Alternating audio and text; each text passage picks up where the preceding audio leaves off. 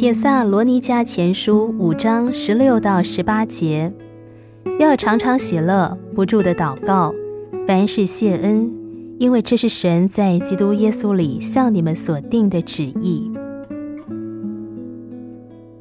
今天的经文提到祷告和喜乐，这两者又都是应该要继续保持不断的。我们要不住的祷告，要常常喜乐。这两个劝勉缺一不可。没有祷告，也就没有喜乐。喜乐就好似供养父母的儿女，但父母的爱给予儿女侍奉父母的意愿。祷告少的人不会快乐，不快乐的人也就不愿意祷告。而不住的祷告，是保持个人的生命与神的接触，不至于中断。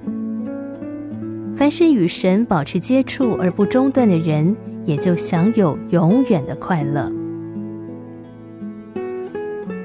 铁萨罗尼迦前书五章十六到十八节，要常常喜乐，不住的祷告，凡事谢恩，因为这是神在基督耶稣里向你们所定的旨意。